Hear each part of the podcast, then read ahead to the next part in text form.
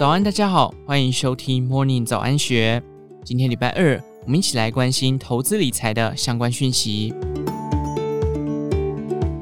巴菲特旗下的波克夏控股在去年第四季大幅抛售台积电股票，引起市场热议。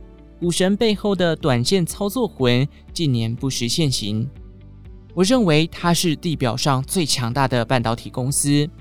这段话出自于二月十五日《Daily Journal》的年度股东大会。说这段话的是查理·蒙格。至于蒙格口中的他，是全球最大晶圆代工龙头台积电。对于蒙格，多数投资人或许更熟悉他的另一个身份——波克夏的副董事长，也就是股神巴菲特长年以来的最好搭档。谈起台积电，蒙格更是高度肯定了他在全球半导体的关键地位。不过，这段对台湾护国神山的称赞，听在不少台湾投资人耳里，或许会感到五味杂陈。因为就在股东大会的前一天，波克夏才刚揭露去年第四季底的持股资讯，其中显示波克夏大举卖出蒙格口中的最强半导体公司的大量持股。时间回到去年第三季，当时波克夏以四十一亿美元的手笔，首度买进了台积电 ADR 约六千零一十万股，引起市场一片讨论。原因在于，多年来，巴菲特曾在股东大会上多次强调，他更青睐简单易懂的业务，而分工精密、高度复杂的半导体产业显然不太符合他的投资理念。于是，当波克夏入手台积电后，不少市场分析解读，这或许代表在巴菲特眼中，台积电的护城河够深广，吸引力已大于其身为科技股的原罪。不料，一个季度过去，美东时间二月十四日，波克夏公布去年第四季的持股变动。市场惊讶地发现，前一季还是波克夏第十大持股的台积电，到了第四季末，竟然只剩八百二十九万股，相较第三季减少百分之八十六。短短的三个月，股神对台积电态度一百八十度的转向，让不少投资人雾里看花。市场的首要疑问就是，这一次短线的投资操作，显然与巴菲特长期以来宣示的价值投资理念相悖。这究竟意味着他的投资理念有所转变，还是操盘手根本就另有其人？不少专家认为，答案可能是后者。事实上，在过去十年间，沃克夏其实存在着两位投资经理人。尽管露面的次数不多，却曾多次被巴菲特公开赞赏。这两位投资经理人目前各自掌管超过一百亿美元的资产，而近年许多波克夏令人意外的投资案背后也都有他们的身影。一位是康布斯，一位是魏斯勒。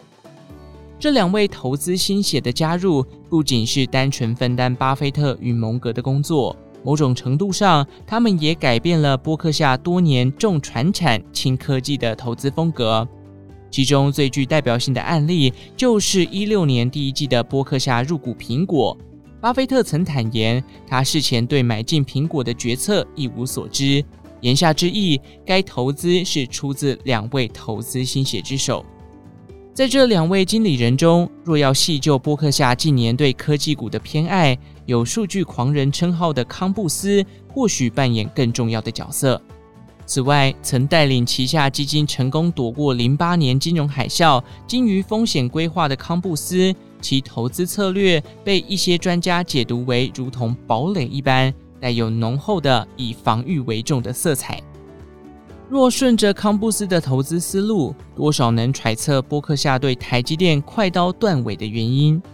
去年第四季初的十月七日，美国商务部对中国祭出新一波晶片出口管制，管制范围甚至包含了人员流动，全球半导体类股闻讯重挫，台积电单日市值缩水近兆元。如果一季之前大举敲进台积电的引武者正是康布斯，那么高度重视损失趋避的他，选择快速与台湾护国神山拉开安全距离，这就不难理解了。纵观巴菲特的投资生涯，仍存在不少短线交易的黑历史。单看二零年以后的买卖记录，有十档个股，波克夏从首度持有到大幅卖出，甚至出清的期间仅在六季以内。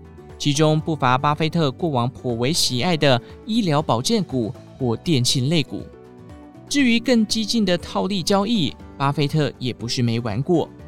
近年最广为人知的案例就是波克夏插花微软并购动视暴雪。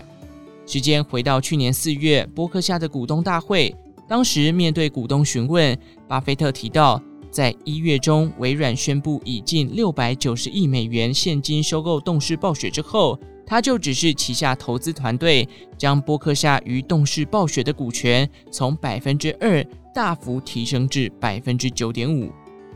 尽管巴菲特当时表示自己无从得知主管当局会不会批准这桩交易，但他强调。如果交易顺利完成，我们就会赚一些钱。究竟在抛售台积电的过程中，曾经套利也疯狂的股神是否重拾短线交易的热血，还是所谓堡垒经理人主导了这一切呢？三个月后的波克夏股东大会上，应该就会有答案。以上内容出自《金周刊》一三六六期，详细内容欢迎参考资讯栏下方的当期杂志订购连结。最后，祝福您有个美好的一天。我们下次再见。